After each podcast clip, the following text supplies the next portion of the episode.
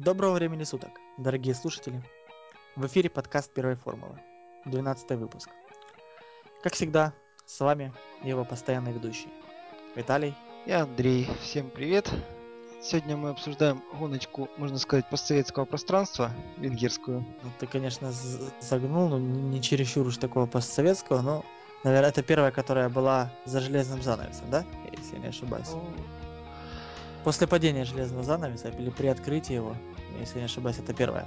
На, на, на поле советского, на, на, на поле советских и, и постсоветских стран. Ну, скажем так, она просто контактировала, в отличие от всех остальных с Советским Союзом. Ну, Венгрия и... была довольно дружественным государством. И по большому, да, и по большому счету э, мы и сейчас имеем с ней какие-то связи. Э, в том плане Венгрия самый посещаемый гран-при среди русскоязычного населения, в частности.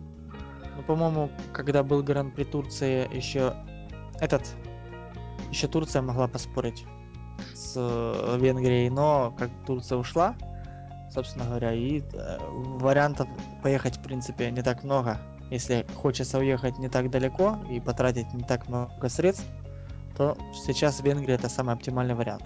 Вот именно поэтому, в общем-то, она, наверное, и есть, потому что, к сожалению, гоночка не самая интересная. Да, Трасса, ну... наверное, не самая интересная. Дело в том, что это фактически не городское Монако, в том плане, что обгонять на трассе да, наверное, нереально. Исторически сложилось, что очень-очень трудно. И, кстати, на этом эта гонка очень-очень удивительно выделилась на фоне всего нынешнего сезона, который, на мой взгляд, ну, на, не, не только на мой взгляд, вообще очень считается едва ли не самым интересным за всю историю формулы. И вот в Гран-при Венгрии как-то оно не смогла поддержать марку, на мой взгляд. Ну, по крайней мере, не то, что не смогла поддержать марку. Гонка была в целом, ну, можно сказать, что довольно, довольно интересная, но совсем не то. Вот после того, как мы увидели, в какую феерию превратилась Валенсия, казалось бы, скучная, унылая Валенсия, как она могла, как эта гонка может быть интересной.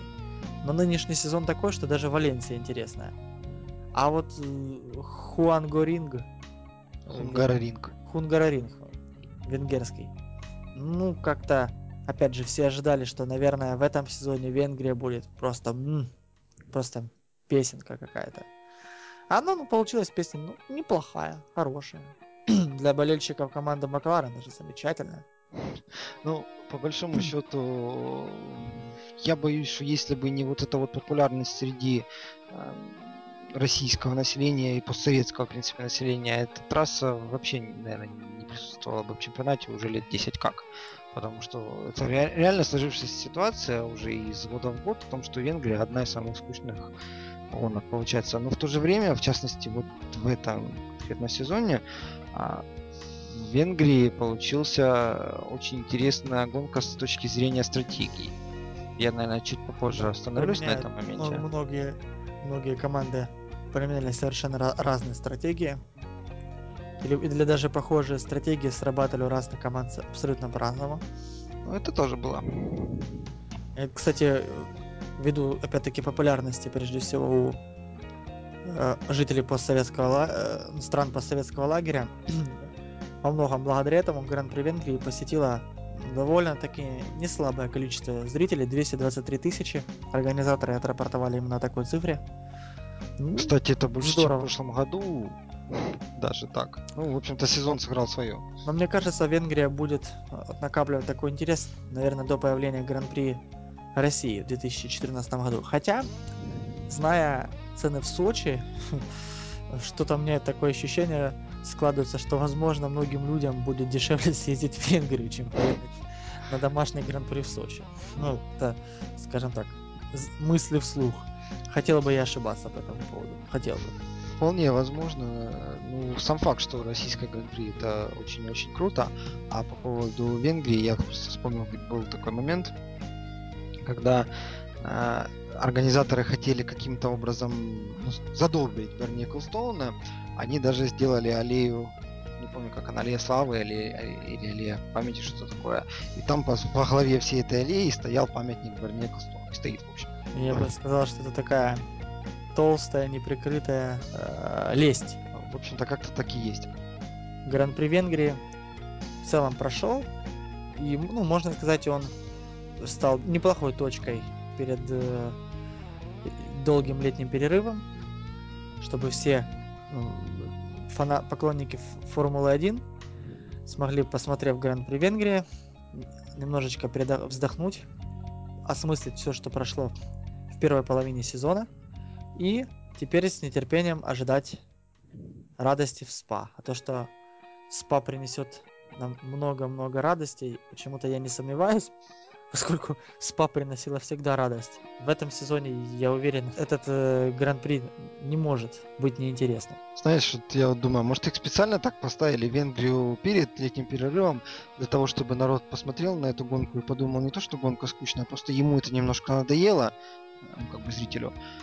И зритель пошел отдыхать. Через три недели он посмотрел Гран-при Бельгии и подумал, о, хорошо отдохнул. Четыре недели. Четыре, четыре недели. Отдохнул несколько недель, и гонка опять стала интересной. Вполне, вполне. может такой не, немного психологический ход. Да. А по поводу непредсказуемости Бельгии, просто помню фразу э, нашего украинского комментатора.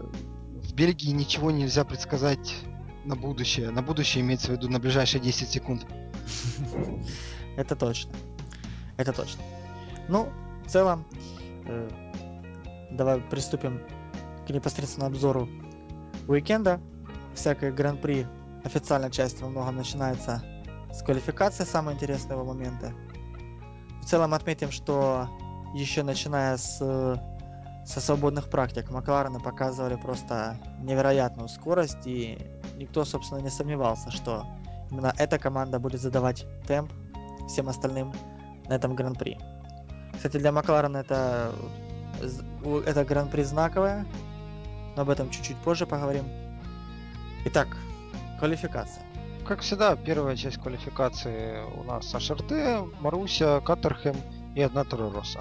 Угадай, да. кто из Торороса? Даниэль Рикардо. Даже, даже не надо, скажем, обладать семью пядями во, во лбу. Достаточно просто чуть-чуть внимательно следить и понимать, что-то мне подсказывает, что с Даниэлем никто продлевать контракт не будет. Ну да. Возможно, даже после летнего перерыва его уже уберут.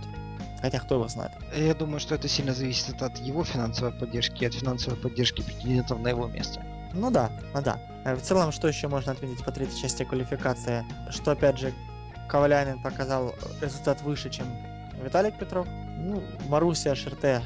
Кстати, вот если об этом говорить, Шарль Пик опередил Тима Глока что это что знаково? интересно. Ну, не так чтобы знаково, но я лично я считал вообще... Тима Лока чуть-чуть более, ну, во-первых, опытным, во-вторых, более талантливым. Хотя а вот я могу ошибаться сильно. А вот можно порадоваться за Нарина Картикияна. Судя по всему, этот человек застолбил за собой 24 место. Он всегда, всегда первый с конца. Это как бы стабильность, это показатель качества. Ну да. Настоящее индийское качество. Да. Опять-таки, я уже не раз говорил, что не очень понимаю, зачем этот пилот присутствует в Формуле 1. Ну ладно, не будем о грустном. В целом, э, вылетели те, кто должен вылететь, и вот уже во второй части квалификации произошло гораздо больше интересных событий. Прежде всего надо отметить, что вылетел Михаил Шумахер. Наверное... Причем не просто вылетел, а занял последнее место во второй части. Да. Это довольно удивительно, учитывая, что Мерседесы, как правило, показывают не самую плохую скорость в квалификациях. Но у Михаила там, по-моему, случились определенные проблемы. И вот сложилось так, как сложилось. Он занял именно 17-ю позицию. Жан-Эрик Верн из Торо Росса 16 это небольшой сюрприз, в принципе. Удивили в неприятном плане Заубер, которые не смогли пробиться в финальную часть квалификации, в третью. Ну, знаешь, я когда я увидел Заубер за пределами десятки, я подумал, а какая разница, все равно они благодаря тактике пробьются в десятку. Во всяком случае, по сезону у меня сложилось именно такое впечатление.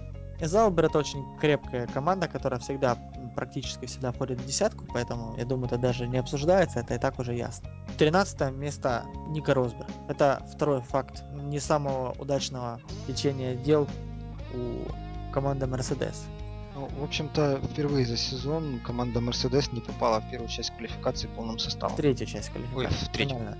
Да, да, финальную часть квалификации. Не попасть в первую часть, это надо быть талантом. Да уже. 12 позицию занял Пол Ди Реста на Форс Индии. Ну, в этом, в принципе, опять-таки, немного удивительного. Но, как правило, Пол всегда старался пробиться в десятку. А вот 11 место – это действительно большой-большой сюрприз. Потому что его занял никто иной, как Марк Вебер. На минуточку второе место в личном зачете пилотов. Что случилось, почему так произошло? Ну, можно много предполагать, высказывать. В целом, немножечко не сработала та тактика. На Венгрии очень важно на квалификации выехать так, чтобы тебе не мешал трафик. Собственно говоря, с этим и возникли проблемы Марка.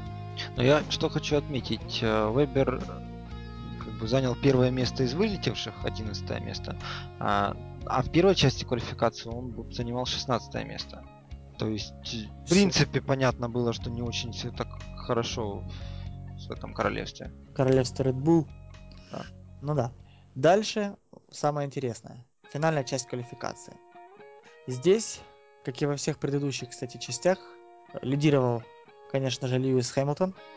Но в этом, собственно говоря, нет ничего удивительного. А вот э, дальше, если, если посмотреть с конца, то там очень интересные сюрпризы.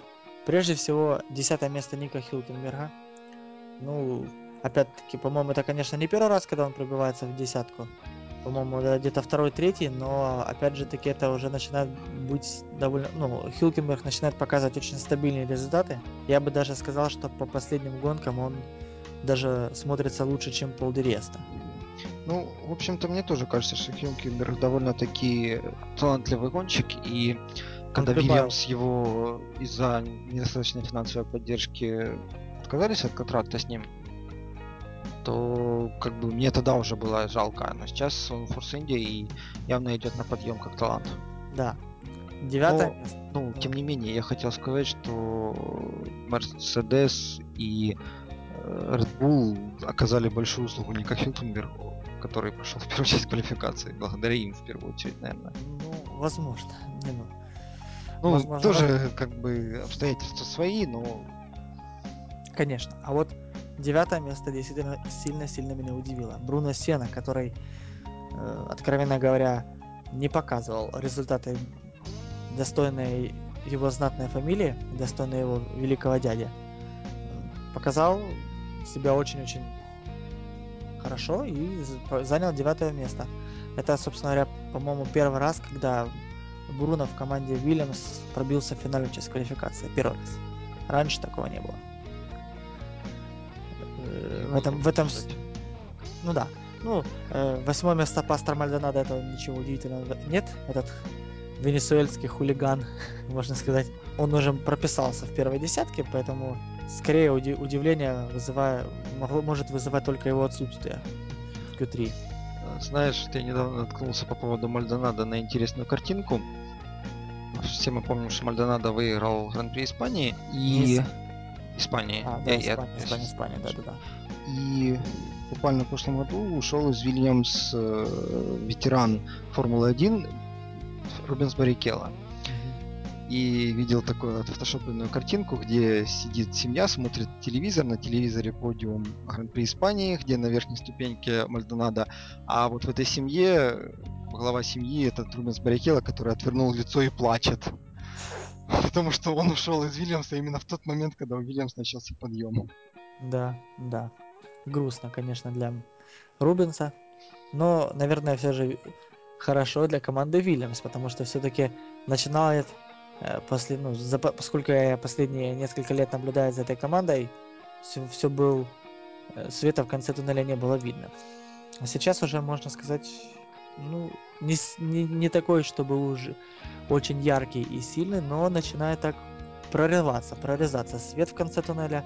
Я думаю, э, они смогут нащупать правильный вектор развития. Главное, чтобы с финансами ничего не помешало, не подвело. Я не удивлюсь, если этот свет в конце туннеля во многом заслуга того же Рубенса Баррикела, который несколько лет ездил за Вильямс, и, в общем-то, ветеран в команде это много значит, это дает какой-то подъем в любом случае. Возможно, все может быть. Седьмое и шестое Феррари. В лице Филиппа Масса и Фернандо Алонсо. Для Масса это, опять-таки, большой прогресс уже, потому что он, по-моему, уже второй или третий даже гран-при подряд показывает место в первой десятке. Это достойно. Походу начинает возвращаться тот самый Филиппе, которого мы знали. Тот самый Филиппе, который едва не стал чемпионом. Точнее, даже стал чемпионом, но на несколько секунд. Очень-очень хотелось бы, чтобы Масса восстановился. Но если а, судить откровенно, то вероятность того, что Филиппе останется в команде Феррари в следующем году, эта вероятность не более 10%. Не более 10%. Мне кажется, уже все решено. Но, возможно, Масса сумеет преодолеть трудности, как он не раз это делал, и доказать команде, что он достоин еще какое-то время поездить в этой великой команде. Ну, мне кажется, быть напарником не менее великого пилота. Мне кажется, для того, чтобы остаться в команде, ему сейчас надо просто начать ездить быстрее, чем ездит Алонзо. А, но он вполне может поднять свой как бы, рейтинг в каком-то смысле, если э, ну, действительно начнет сейчас стабильно ехать, а со следующего года, если где-нибудь останется, не, не обязательно, что он останется в Феррари, он может остаться в другой какой-то команде. Ну да. Э, и если он там будет ехать стабильно, то чем черт не шутит, вернется Феррари обратно. Посмотрим. Ну, Феррари может и не уйдет. Контракты надолго. Да. На самом деле от, от Филиппа не думаю, что требуется ездить быстрее, чем Алонзо. Требуется от Филиппа просто зарабатывать очки не намного меньше, чем Фернандо. Ну, то ну, есть да. держаться ближе к нему. Потому что, как бы, по-моему, у Феррари всегда была тактика, когда у них один топ-пилот, на которого, собственно, и команда делает ставку, а второй, ну, хороший пилот, но его напарник, по сути. Редко когда претендующий на титул. Ну, насколько я понял, э, по-моему, в, в интервью канала Sky Стефана Доминикали именно так говорил, что мол, Феррари никогда не делала ставку на двух полноценных. Ну, это фишка Макларен. Они любители взять в команду двух мощных пилотов. И а потом... их лбами. Да, и столкнуть их лбами, а потом разбираться, кто же из них прав, кто виноват, и кто должен И почему они проиграли сезон после этого. так. Да, ну, э, такая тактика тоже имеет свои плюсы и минусы, но мне как болельщику команды Макларен их тактика очень импонирует. Хотя она, конечно, не такая стабильная, не приносит такие стабильные результаты, как тактика Феррари. Ну, скажем так, эта тактика соответствует интересу зрителя, но почему-то не сильно соответствует интересам команды. Да, странно, действительно, почему? Да. Далее пятое место показал Кими Райкин. Достойный очень результат. И лотусы прибавили. И на этом уикенде э, они действительно были в ударе. Ну, сразу говорю, что Роман Грожан занял второе место, и мы здесь просто видим, что Райконин, ну, весь сезон, и, в общем-то, наверное, довольно часто не лидер в квалификациях. Это как-то... Он лидер в гонке, он может спокойно выйти вперед в гонке. А вот в квалификации ближе к, дальним местам. Вот, во всяком случае, в этом сезоне именно такая ситуация. Да-да-да, именно так. Четвертое место показал Дженсен Баттон на первый взгляд довольно удивительно, но э, если внимательно последить, проследить за э, командой Макларен по ходу даже свободных практик, то было сразу видно, что у Льюиса все гладко, а вот э, у Дженсона опять какие-то проблемы с настройками или что-то. Ну, у него тоже неплохо, но не так, как у Льюиса. Ну, для Льюиса это, по-моему, вообще родная трасса. Но просто на эта трасса знаковая для Льюиса тем, что он здесь побеждал уже очень много раз. Больше, чем Льюис, на этой трассе побеждал только Михаил Шумахер. То есть еще одна победа, и Льюис достигнет достижения Шуми. Третье место показал мистер указательный палец Себастьян Феттель. В целом достойный результат для Red Bull, потому что они не блистали на практике. Но По-моему, кстати, очень забавный факт, что, если я ничего не путаю, в э, последней практической сессии, которая была в субботу перед квалификацией, Льюиса опередил никто иной, как Марк Уэббер по времени. Я сейчас постараюсь найти. Ну, это же практика, это не так ну, важно. Вот удивительно, что на практике Уэббер показал самое высокое время. Все ожидали от него, что ну вот, наверное, Bull посоревнуются с Маклареном по скорости. А нет, ничего подобного. Ну, просто, скорее всего, начальные настройки приезжают, настраивают машины на какие-то начальные настройки, а потом делают более тонкие изменения. И просто вот эти вот начальные настройки у Вебера оказались намного лучше. А дальше Хэмилтон просто лучше настроили машину, машина начала ехать быстрее, и быстрее даже, чем Вебер. Ну да. Э, второе место показал Роман Грожан. Это действительно выдающийся результат для Лотуса и для Романа. Вообще, Грожан, на мой взгляд, использует свой второй шанс в формуле на все 100, если даже не на все 150. Хотя нет, на 150 он будет он использует его даже на 200, если он сумеет победить.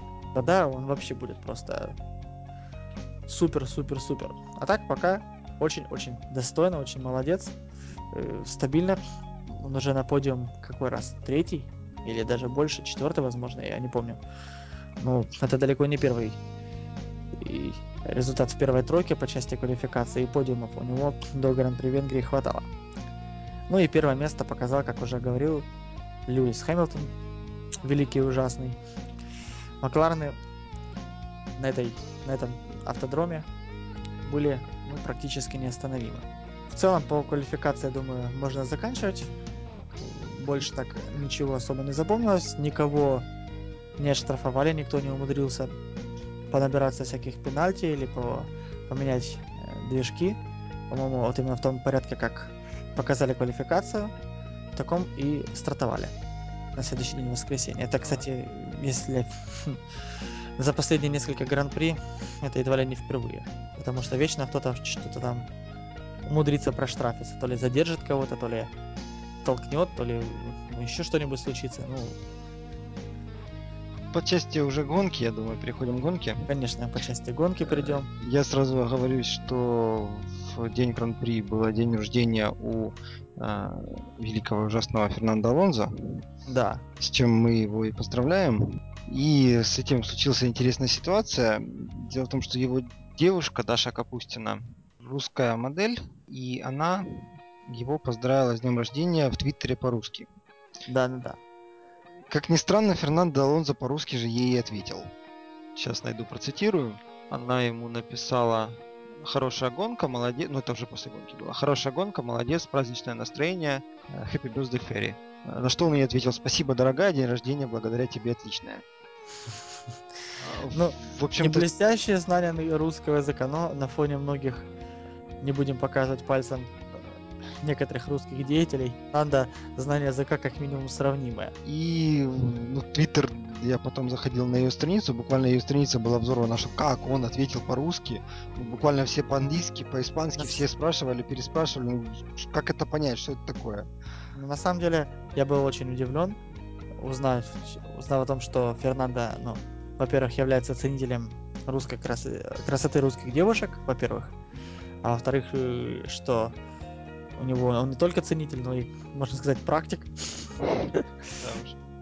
Э, поэтому действительно ну, приятно удивил меня Фернандо. В очередной раз уже, я говорю, это, этот сезон для меня какой-то прям, я, наверное, можно сказать, заново открываю для себя Фернандо Алонсо. Начинаю в какой-то степени больше его уважать и, можно сказать, даже немного восхищаться его талантом. Хотя, опять-таки, я не раз говорил, что в целом мне Алонзо вызывает, не, не выз, практически не вызывает никаких симпатий до этого сезона как минимум. Во многом благодаря неприятной ситуации, которая была в команде Макларен, когда Алонзо с Хэмилтоном столкнулись лбами. ну, эта история уже давняя. Дела давно минувших да. Не будем об этом вспоминать. Далее. Старт? Ну, да, старт начался гонка началась ну, довольно... Не-не-не, тут начало было а. Да, да, да, не да, да. старт. А, началось все с того, что Шумахер перепутал свое место на старте. Вообще Шумахер, можно сказать, отжигал. Да. Какие-то чудеса на виражах. Ну, началось, во-первых, с того, что он перепутал, действительно, как ты сказал, перепутал свое стартовое место. Чарли Уайтинг по- поначалу даже, наверное, не, не поверил своим глазам. Потом, посмотрев внимательно, бегом включил светофоры в совсем другом режиме, отличным от старта, что, кстати, ввело некоторых пилотов, э, не будем показывать пальцем, каких, в ступор. Ну, почему не будем показывать? В частности, э, Хэмилтон вместо того, чтобы начать второй формировочный круг, а, просто ну, долгое время не мог, не, не Ну, подвис сообразил, что Ну, нужно. бывает. Да, ну, про- протормозил немножко. Не сообразил, что нужно ехать. Ему Чарли Уайтинг жестами показал, что едьте, ребята, Ну, нужно ехать. Просто по многому это, наверное, связано с тем, что на моей памяти я уже, ну, наверное, больше пяти лет слежу за Формулой-1, так более-менее страсть. И, такого еще не было. Чтобы потребовался второй разогревочный круг, чтобы кто-то перепутал свою стартовую позицию, это что-то такое новенькое. Причем, ладно бы это какой-то бы там, ну, новичок, юнец, но, но это в исполнении Красного Барона. Ну, А Хэ- э, Михаэль Шумахер поступил по-другому. Он, зная правила 2005 года, заглушил двигатель автомобиля. Вот. Это- А это- в том, это- что это- в это 2006 что- году это правило отменили. Правило было заключалось в том, что между втор- первым и вторым формировочным кругом, если второй нужен, перерыв вроде 5 минут. И чтобы с машиной ничего не случилось, глушат двигатели. Ну, Соответственно, все возвращаются, зажигают опять двигатели и опять поехали.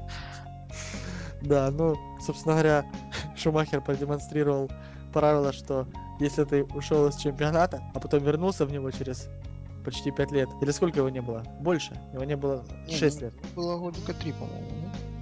По-моему, Шуми не было. Ну, ну, до 5 лет.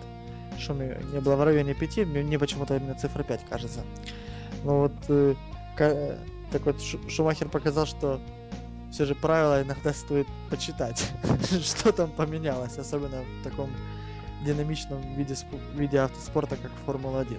Ни тебе, ни мне. 4 года его не было. Нет, 7, 8, 9, 3 года его не было все-таки. Три года, да? В Ну, шестом он был, десятом он был, соответственно, 7, 8, 10, Ну, 9. значит, я был неправ. Ну, в любом случае, правила стоило бы читать. И- я не совсем понимаю, если он в шестом был, почему, или, видимо, такого действительно не было. Просто не было такой ситуации и ну, забыл человек, с кем Ну, бывает, бывает.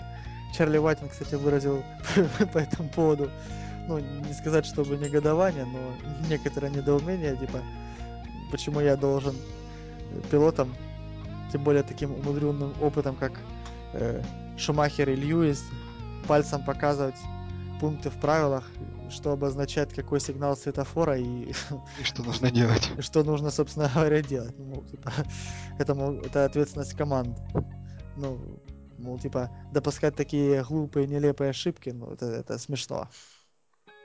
Ну, действительно смешно, потому что потом Шумахер еще что-то чудил, если я не ошибаюсь, уже буквально едва ли не в первом круге.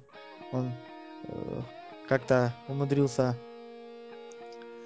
то ли повредить шины, то ли это, то ли загрязнить их, но, в общем, команда вызвала его на самый ранний пидстоп, по-моему, на, на круге на первом или на втором. И в итоге Шуми отстал э, на целый круг уже со самого старта. Не-не, на втором круге он заехал в боксы и э, нарушил с- скоростной режим. Он, Ну, он, он, он заехал в боксы поменять шины ну да-да-да. и нарушил скоростной режим. И, и снова был вынужден на следующем же круге опять проехать через питлейн и потерять еще больше времени. Ну, то есть, это какой-то был... Не знаю, как это даже назвать. Ну, Эпический fail со стороны Шуми. И Как- заканчивая тем, что на тем, что на 32-м круге он выш- выбыл из гонки. скажем, позор закончился. Возможно, наверное, Шумахер был уже этому сходу в какой-то степени рад, потому что, ну, я думаю, немного радости приносит момент, когда тебя обгоняют на круг. Ну, кстати, не прав, на 60-м круге. На 32-м был его последний пидстоп, а на 60-м круге он уже выбыл. Да. Ну, раньше. Если вернуться все же к старту, то можно выделить отличный старт со стороны Льюиса, со стороны Романа Грожана. З- Задача Льюиса была просто не пропустить мимо себя Грожана. Соответственно, эту задачу Льюис выполнил на все 100. А, А вот задача Феттеля была не пропустить Баттона, и он эту задачу он провалил. Ну, это, кстати, очень здорово. Ну, опять-таки, если судить со стороны болельщиков команды Маклара. ну, не будем забегать вперед, потому что, э, скажем так, Баттону это не сильно помогло. Но Баттону это не сильно помогло, но все же какое-то время он э, довольно-таки сдерживал Феттеля, и Феттель после гонки именно жаловался, что много времени мы потратили за Баттоном и Шинным, мол, теряли свои качества, которые, на которые рассчитывали Red Bull. Ну, в общем, там такой, ну, не, не то чтобы претензия, но как минимум, я думаю, это была попытка как-то оправдаться, типа, что, мол, мы хотели, но, но не смогли. Ну, все было против нас. Ну да. Ну еще по старту то, что Алонзо обогнал Райконина, и Вебер прорвался на 4 позиции вперед. По большому счету старт прошел довольно-таки тихо. Да, старт прошел довольно событий. тихо, без всяких событий. И дальше Давай, Пошла- прежде чем дальше, я вот немножко по стратегии расскажу по гонке. То, что я хотел рассказать. Изначально у гонщиков, у команд было два выбора. Либо выбрать стратегию на два пидстопа, либо выбрать стратегию на три пидстопа. При- Все пришли к выводу, что стратегия на три пидстопа быстрее. Но тут есть одно но. Если ты выбираешь три пидстопа, то ты оказываешься после пидстопа, после третьего пидстопа позади гонщиков, которые выбрали два пидстопа. мгм, А обогнать их на трассе тяжеловато. это ты мягко сказал, тяжеловато. Вот. И, соответственно, дилемма нехилая была, и для того, чтобы делать три пидстопа, нужно было а, очень хорошо подбирать время и место выезда гонщика после третьего пидстопа. Ну да. Ну, И, это как бы просто разъяснит, на мой взгляд, ситуацию на то, что произошло в итоге с тем же Баттоном. Баттоном, да, Баттону команда Макларен о- ошиблась с тактикой, перевела его на три пидстопа и, как показала гонка, дальнейшая прогадала. К сожалению для Баттона, потому что он вполне мог, ну, если не на второе место претендовать, хотя с чем черт не шутит, может и даже на второе, но как минимум на подиум, двойной подиум для Макларен вполне мог быть реальным, если бы не провальная тактика. Ну да.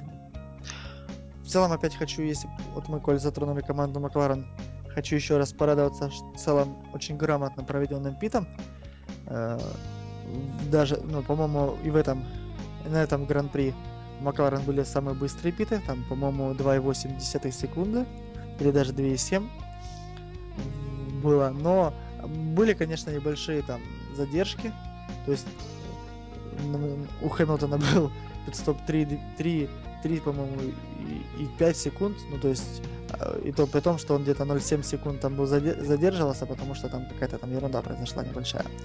Но, опять-таки, это ни в какие, ни в какое сравнение не идет с тем, что приходилось Льюису испытывать в начале сезона, когда там тратилось по несколько секунд, когда из этих секунд терялась позиция. В целом, можно сказать, Макларены пока довольно-таки удачно. Тфу-тфу-тфу, чтобы не сглазить, ну, вроде бы с пидстопами они разобрались. Ну да. А, ну, по событиям, то, что случилось, э, вот, собственно, ну, я со стороны Райконина, с- я, наверное, в этой гонке именно следил за Райконином и, что называется, не прогадал. А, Райконин продержался на, до первого пистопа практически дольше всех. Ну, не дольше всех, но практически дольше всех. На, с ним на одном круге Вебер заезжал на пистоп, после них Перес заезжал. Но Райконин благодаря этому пистопу и этой своей задержке обогнал Алонзо на первом пидстопе. Да, очень важный момент. На втором пидстопе он опять же задержался дольше Грожана и Феттеля, э, которые были впереди него. Э, Баттон в это время откатился дальше благодаря тому, что вот э, Команда Макларен плохо провела, ну, не то, что плохо провела пит.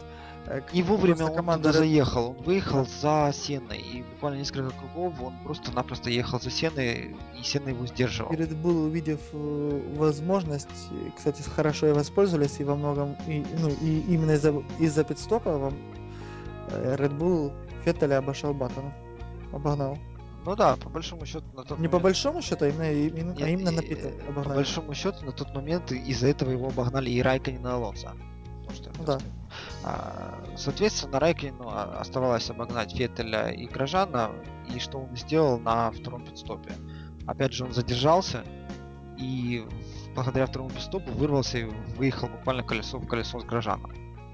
Да, вот, кстати, вот если вообще судить в целом по гонке, я хочу сказать свое ощущение. Вот действительно идет э, на язык фраза «венгерская тоска», потому что как таковой борьбы на трассе, ну, практически не было. То есть все основные обгоны или ключевые события, это были пидстопы и грамотно, неграмотно проведенные, правильно подобранное время, правильно подобранное окно в трафике.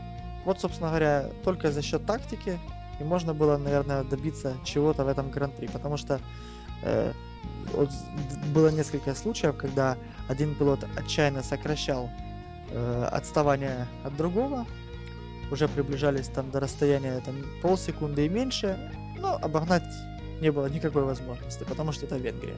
Ну, в общем-то, эта ситуация была со многими пилотами.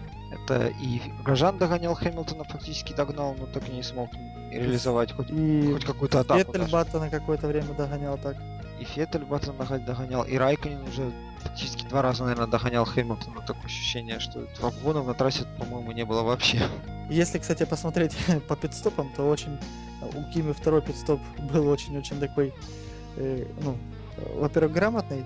Он сумел обойти Романа Грожана. И там был такой момент э, волнующий для болельщиков Лотуса и, думаю, для руководства Лотуса, когда э, в такой бескомпромиссной борьбе Кими, можно сказать, вытолкнул за пределы трассы Романа Грожана э, Да. и занял его вторую позицию.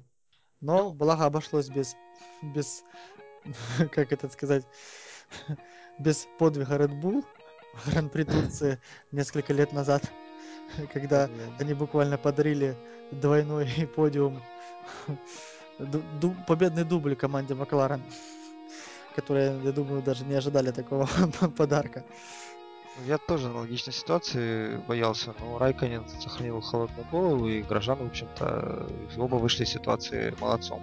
Ну, Ракинин на то и Финн, что довольно такой э, холоднокровный. Это не то, что пастор Мальдонадо. Я думаю, был бы на месте Райкинина пастор, без аварии там бы точно не обошлось. Ну да, согласен. Кстати, если мы так зацепили пастора, то, то этот, э, как и говорил хулиган, опять, наверное, раскручивал свое колесо судьбы, барабан судьбы. И в этот раз, если я не ошибаюсь, жертвой стал Пол- Дириеста, которого довольно бесцеремонным образом э, пастор в буквальном смысле вытолкнул таким жестким толчком за пределы трека. Причем вот если там показывали повтор со стороны гонщика Форс Индии, когда вот, вот он ехал, ехал, ехал, тут сбоку его кто-то обгоняет, такой жесткий толчок, как вот как в играх компьютерных часто, когда такой хл- чпок, такой, типа, уходи отсюда, и э, поехал дальше. Ну, за это как бы он и был наказан. Проездом по питлейн, Ну да, по питлейну. Причем он, он опять удивлялся, что за что, типа, все нормально, все-таки надо. Ну, пастор в своем духе. Это уже ничего удивительного этом нет. Стюарты нашли новую игрушку. До этого они наказывали Хэмилтона, теперь они наказывают Мальдонадо. Да, это Хэмилтон вообще стал такой э, очень, очень, мне кажется, он повзрослел, наверное. И повзрослел, и переосмыслил вообще свое отношение к гонкам. Он стал грамотнее относиться к шинам. Ну, в общем, как, как год, то есть как пилот, он заметно вырос по сравнению с- даже с прошлым годом. Не говоря уже предыдущие годы. Команда Sky в лице Брандла и э, некоторых других комментаторов сходились на мысли о том, что, и, по-моему, даже отец Льюиса Энтони Хэмилтон об этом говорил, что просто Льюис в определенный момент сел, задумался и поставил перед собой задачу очень яркую, я- явно перед собой поставил задачу именно выиграть новый титул. Что, мол, один титул, как-то ему хочется больше. Вполне логично. И что, собственно говоря, мешает ему выиграть второй титул? Он пересмотрел, вспомнил, что и как было, свои неудачные сезоны, и вроде как сделал правильные выводы. Посмотрим, поможет это ли ему или нет, потому что тут, скажем, если в прошлые сезоны Льюис тупил, то в этом сезоне в начале тупила команда. Возможно, именно этих очков в конце э, сезона будет и не хватать. Ну, наперед забегать не будем, но очень-очень я боюсь за это дело. Ну, Москва не за день строилась, и Шумахер свои 7 титулов завоевал не за 10 лет даже. Поэтому Хэмилтона по-любому еще будет время и шанс. Главное, чтобы он остался не терял мотивацию. Остался Маклареном этот. Это очень ну, важно. Потому что мне кажется, вот именно... Кстати, отец Льюиса тоже, вот я по интервью смотрел с ним, судя по всему, он тоже очень, наверное, убеждает Льюиса остаться Макларен. Не уходить куда-то в другое место, оставаться здесь. Потому я не что, ну, удивлюсь этому моменту, хотя я не скажу так категорически, что это единственный шанс для Льюиса завоевать еще титул. Не, не единственный, но там он говорил о таких понятиях, как преданность, лояльность, ну там, в общем, много таких о ценностных вещах. А с Макларен у него, кстати, есть один интересный э, спор. Идеологический. Идеологический. Я так думаю, что с Макларен у многих гонщиков с этим был спор. Дело в том, что Макларен э, не оставляет гонщикам трофеи. Маклар... Это принципиальная позиция, кстати. Да, Макларен забирают трофеи у гонщика, делают дубликат и дают гонщику дубликат. То есть то, что гонщик держит в руках на подиуме, у него больше никогда не будет. Ну, почему никогда? Я думаю, если он придет в музей команды Макларен, то ему разрешат потрогать. Ну, это не будет уже, это все равно не его собственность, это собственность команды. Что довольно-таки принципиальный момент и для Хэмилтона, и для команды. Поэтому Хэмилтон, скажем так, показывает команде, что он этим он, недоволен. Очень, он очень хочет, хочет. Ну, посмотрим. Не знаю, я думаю, они все же люди не глупые, договорятся, разберутся. Кто там и как. Дальше по гонке? Что там да, еще? дальше что там было по гонке. Ну, в целом, опять же, хочу сказать, гонка была довольно уныла. В нем, на мой взгляд, героями это были Макларены и Райкинен. Кстати, и, и Райкинен. Кстати, и антигероями, по-моему, тоже были Макларены, которые с Баттоном так вот. Ну, со всеми этими приключениями, со всеми этими приключениями, тем не менее, Баттон смог финишировать шестым. Ну, Я лично боялся, что он уже за пределом десятки. Ну, да, ну, мог, мог вполне быть на подиуме. Вторым, третьим запросто. Легко. Дальше. Что там было еще? Кстати, не блистали Red Bull. Вообще не блистали. Я бы даже сказал, ну, вот кроме тактики, которую провали, проводили они ну, благодаря пидстопам, обгоны благодаря пидстопам, никаких таких ни скорости они особо мощно, по-моему, не показывали. В основном э, быстрые круги клепал, э, клепали либо Лотус, либо Макларен. Это, собственно говоря, основная борьба была между этими двумя ну, командами. Так, так и есть, даже Вебер финишировал восьмым и стартовал восьмым, то есть да. никаких приростов. Ну, кстати, второй раз подряд финишировал восьмым. Да. Еще одно, кстати, очень интересное событие. Помнишь, э, мы на предыдущих наших выпусках говорили, что похоже очень на то, что у Феррари сейчас самая быстрая машина. Mm-hmm. Уже нет. Все. Уже, уже, уже, уже Макларен снова вернулись ну, к тому, собственно говоря, с чего они начинали сезон. В смысле, что э, машина была их самая быстрая по скорости. Я очень надеюсь, что э, они не будут повторять, что после быстрой машины, может быть, начнут тупить механики. Очень-очень не хочу. Да, для них это очень важно. А, я хочу сказать, от Алонзо финишировал пятым. И меня поражает Алонзо тем, что он всегда Стабильный. умудряется, не то что стабильно, он умудряется минимизи- минимизировать потери. На данный момент его главным соперником является Вебер, потому что Вебер на втором месте. Да. И Вебер финишировал дальше, чем Алонсо. Соответственно, потери минимизированы, да? Соответственно, да, потери минимизированы. Фактически Алонсо оторвался от ближайшего соперника. Ну да. Ну, То есть, да, Хэмилтон... У них там некоторый гандикап но... есть, чтобы можно пока себя более-менее комфортно чувствовать. Но посмотрим.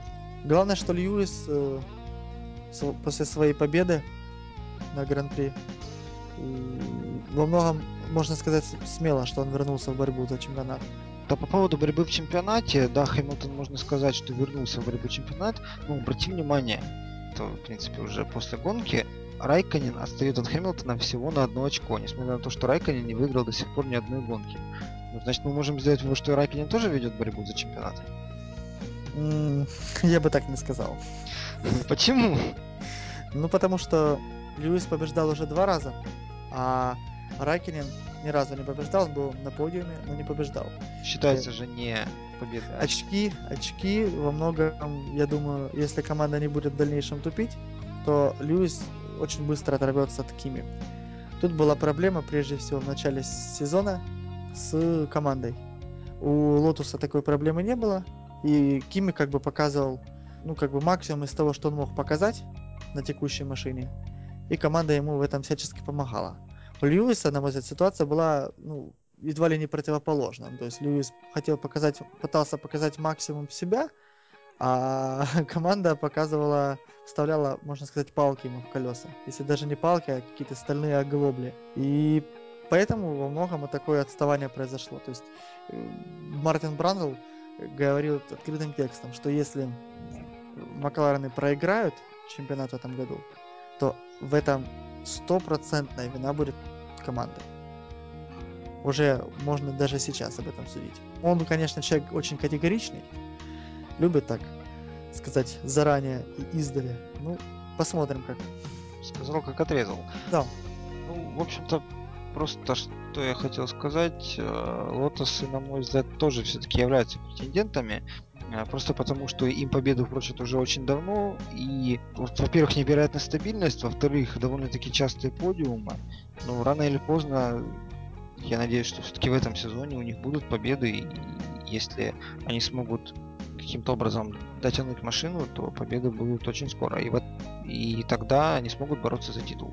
Насчет дотянуть машины, тут уже еще проблемы в бюджетного финансирования, насколько у них бюджет позволит дотягивать Нет, машину до конца. Бюджет, конечно, у них не такой, как у Макларен, но Lotus и вот если смотреть по тому же прошлому ну, сезону... Ну, третий, скорее всего, не да? По... А, нет, нет, нет. Дело в том, что если смотреть по тому же прошлому сезону, они довольно-таки неплохо подтягивали машину. Они а, могли, имели большую скорость модернизации машины, чем другие команды в прошлом году. Ну, может быть. Они может... могут это сделать, но вопрос в том, получится ли. Посмотрим, посмотрим. Если говорить о еще о тем о неудачниках или удачниках это прошедшего гран-при, не могу не заметить команду Mercedes, которая ну, провали, после провала квалификации провалила и гонку. Есть. В чем причина? Э, причину, кстати, как ни странно, многие технические эксперты называют ту же, которая была в глазах многих преимуществом команды Mercedes в начале сезона. А именно особый DRS, то есть вот этот воздухопровод, который идет через весь корпус автомобиля, корпус болида. Хитрость в чем? Что из-за того, что воздух, входя через переднее антикрыло выходя из заднего антикрыла, он создает дополнительную мощную прижимную силу сзади машины. И это самым негативным образом сказывается на продолжительности ну, активного использования шин. То есть шины, задние шины быстрее теряют свои свойства. И именно из-за этого команда Mercedes не может показывать достойные, сильные результаты вот после Гран-при Китая, после победы Росберга. Э, дальше идет сплошная неспадающая. Вот у них начались вот эти серьезнейшие проблемы, и пока они не смогли их преодолеть. Как они это пытаются преодолеть? Они, они пытаются удалять некоторые элементы с переднего антикрыла, создающих прижимную силу. Э, в общем, пытались э, снизить прижимную силу, но как бы машина в итоге стала немножечко удобнее в управлении, но заметно стала медленнее. Почему все было так плохо в Венгрии? Потому что э, Венгрия трасса довольно-таки своеобразная, и болид Мерседес ввиду своих особенностей показывал очень недо... небольшую поворач... поворачиваемость, недостаточную. И, собственно говоря, на... наложение всех вот этих факторов э, привело к, к эпическому провалу команды Mercedes в Венгрии. По большому счету, как я понимаю, то, что должно было быть преимуществом, стало недостатком. Да-да-да. Причем, что самое интересное, команды другие, которые поначалу говорили, что возможно мы будем копировать DRS, сейчас уже просто задумываются, а стоит ли? Кому она нужна? Да. Ведь тем более, по-моему, начиная с 2013 года, то есть со следующего, вот такие DRS-проводы будут запрещены. Команды уже об этом наговорились. Ну да, соответственно. Ну, то есть, соответственно, тратить деньги, ну, я думаю, смысла нет. Это, я думаю, дорогостоящая вещь. Очень. Для команды внедрить вот эту штуку, изучить и внедрить. Тем более, если внедрять не так, как это получилось у Мерседесов. Посмотрим. Кстати, вот следующая гонка будет проходить в Спа. Здесь, кстати, ДРС воздухопровод может обеспечить какое-то преимущество. Я потому хочу что сказать, есть длинные прямые и несколько извивов, которые можно будет проезжать достаточно эффективно. И вот многие технические эксперты ожидают, что, возможно, Мерседес проявит себя в СПА. ну, я, в общем-то, даже не сомневался в том, что Мерседес играет себя спа. Эта трасса, к тому же, требовательна к двигателям, а Мерседес, как известно, этим недостатком не страдала. Это едва ли сейчас не лучшие двигатели, которые у нас есть. Ну, Рено с ними, кстати, может поспорить. У Рено свои моменты. Рено... Кстати, да, если мы заговорили о Рено, упоминали ли мы с тобой о скандале, который взаимных обвинениях, которые перебрасывались команды между Нет еще. Нет, да? Команду Red Bull обвиняли, причем обвинили довольно-таки, э, судя по всему, оправданно. Стюарды ФИА, посмотрев, что проводится команда особым образом настраивает двигатель, практически включая там систему, вот не помню, как это называется, которую за- запретили. Traction control. Вот, traction control. Вот они, traction control, который был за- уже запрещен. И обвиняли команду Red Bull, что не умеет особо настраивать движки Renault. Команда Red Bull все отрицала, и в ответ э, бросала стрелки на команду Ferrari, которая была, судя по всему, одним из главных инициаторов обвинений.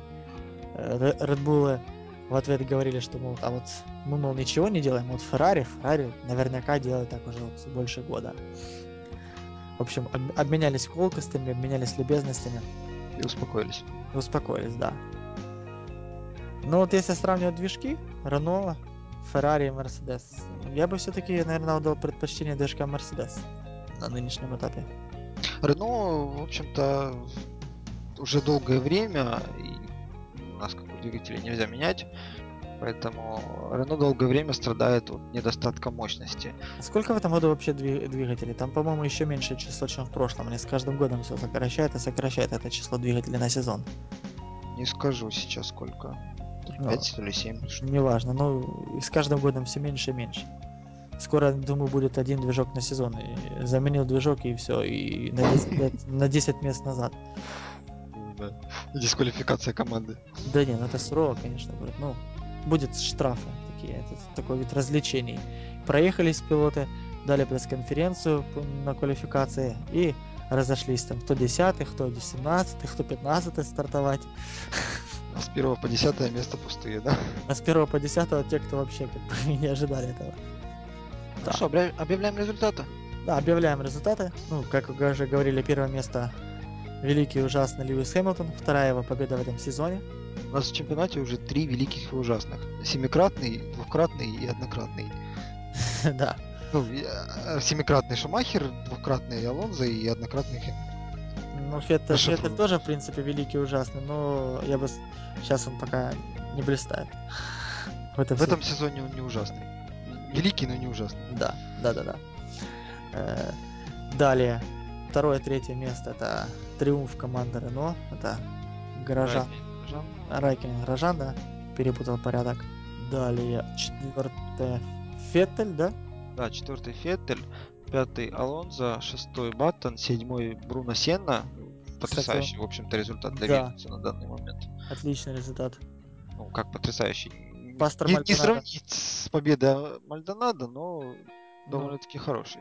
Пастор мог тоже показать, в принципе, я думаю, достойный результат, но если бы он не вел себя так, как он себя ведет, и он был не был наказан. Ну, по-моему, хотя, по-моему, команда там и для Мальдонада, он и так уже был вне очковой зоны, когда его наказали. Ну, в общем, этот, этот уикенд ему нельзя занести в- актив.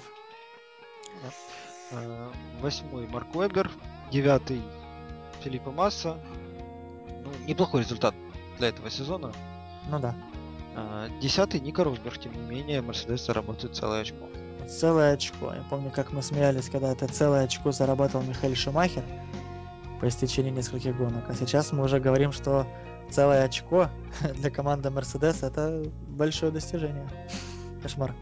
А, Вот. В личном зачете первый Алонзо, второй Марк Вебер. Ситуация не поменялась. Ситуация не поменялась, но стоит отметить разрыв. 40 очков. Ровно 40 очков. Это вполне комфортно можно себя чувствовать. Можно даже, наверное, на какую-то гоночку расслабиться и даже вылететь Алонзо. И Не, он до сих пор не пропустил ни одного круга, как мы уже говорили. да, да, да, он очень-очень хорошо себя показывает.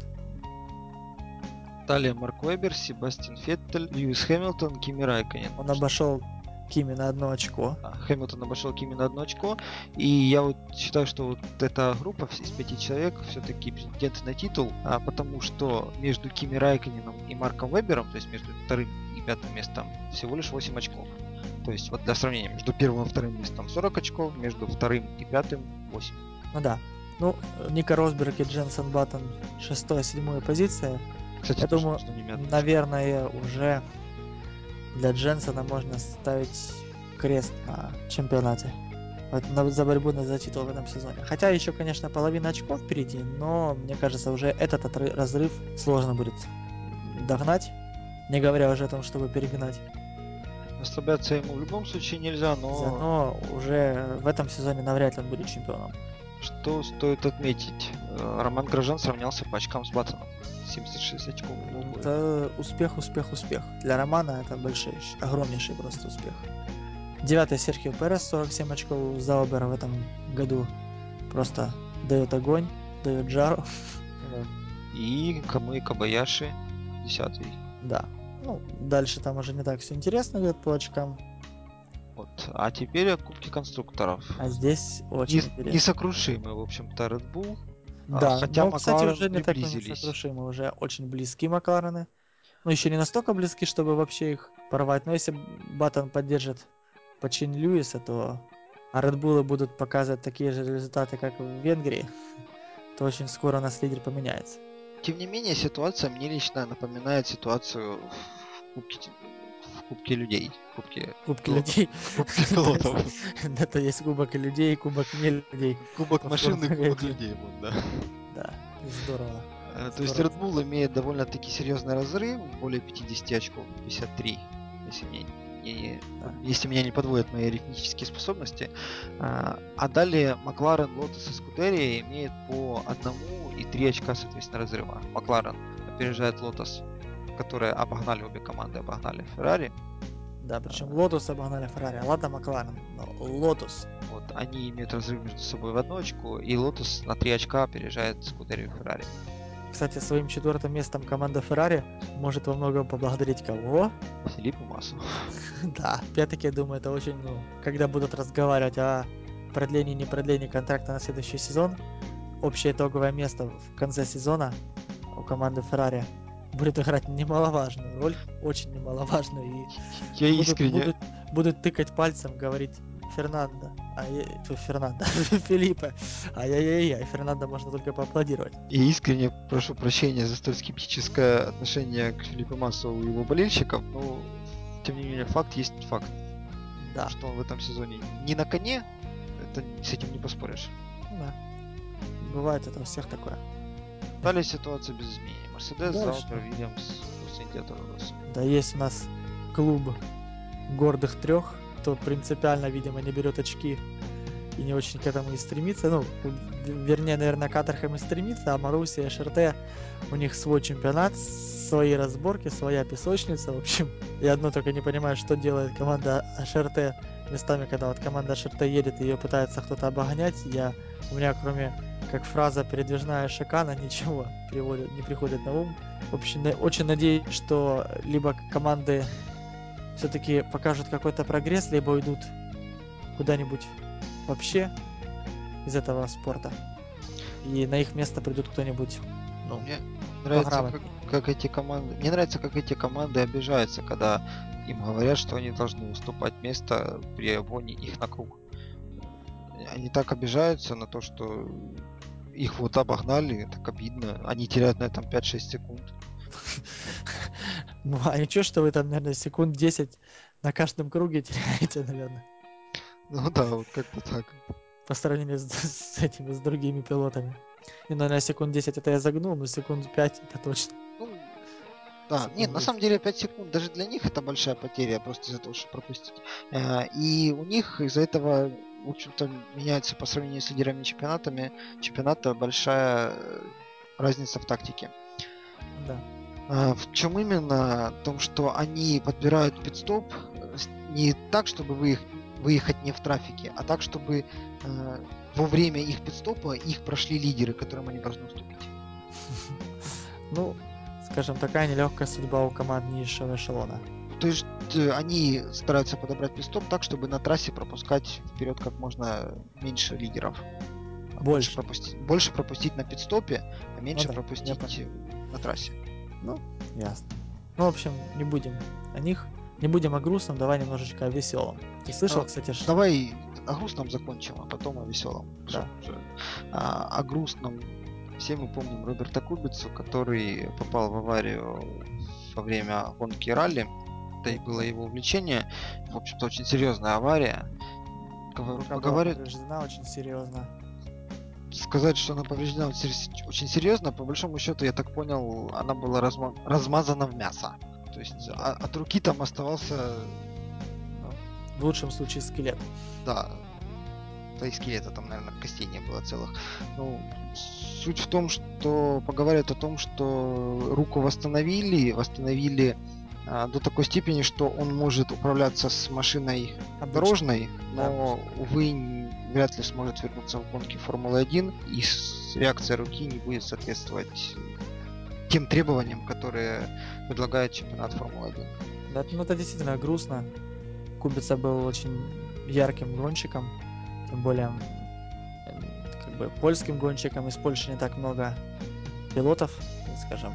Страна не славится большой историей. Я искренне болел за Кубицу и был уверен, что рано или поздно он станет чемпионом. история Знаете, я искренне надеюсь на то, что это все просто слухи, и рано или поздно он все-таки вернется.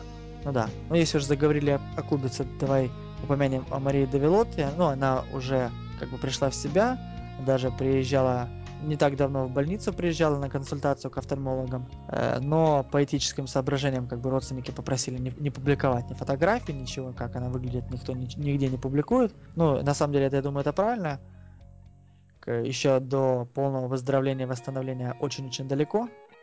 Если вообще можно говорить о каком-то полном выздоровлении и восстановлении, но я думаю, еще как минимум годик врачам, в том числе, возможно, и пластическим хирургам придется очень серьезно работать, чтобы, ну, как минимум, минимизировать последствия от аварии.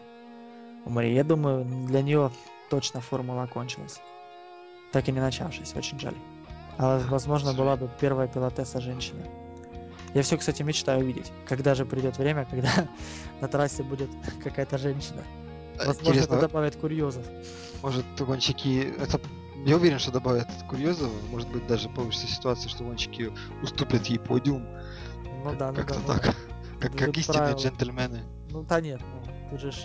А как, да и будут фразы вроде «на трассе не девочки собрались», уже будут терять актуальность. Абсолютно. Скажи, мы девочки тоже собрались на трассе. Не- Нечего, нечего. Ну, коли уже перешли э, от грустного к веселому, ты, кстати, слышал, что Деймон Хилл завоевал серебро на Олимпиаде в Лондоне? Нет. А он таки завоевал. А, в каком виде спорта? В каком виде спорта? В каком виде спорта? Тебе скажи. Форму- Формулу-1 включили в Олимпиаду? А, Нет, это не что иное, как как бы конный вид спорта. Ты слышал, что Дэймон Хилл занимается конным спортом? Наверное, мы не о том Дэймоне Хилле говорим. Ну да, на самом деле Дэймон Хилл это конь, э, на котором кличка лошади, на кличка которой- лошади, на которой выступает э, всадница Хелен Ланген, Ла- Лангенханберг. Почему назвали коня? Ну, сложно мне судить, но походу хозяева лошади любят британских спортсменов. Ну, возможно, они просто были болельщиком Дэймона Хилла и решили запечатлеть его имя на какой-то благородной породе лошадей.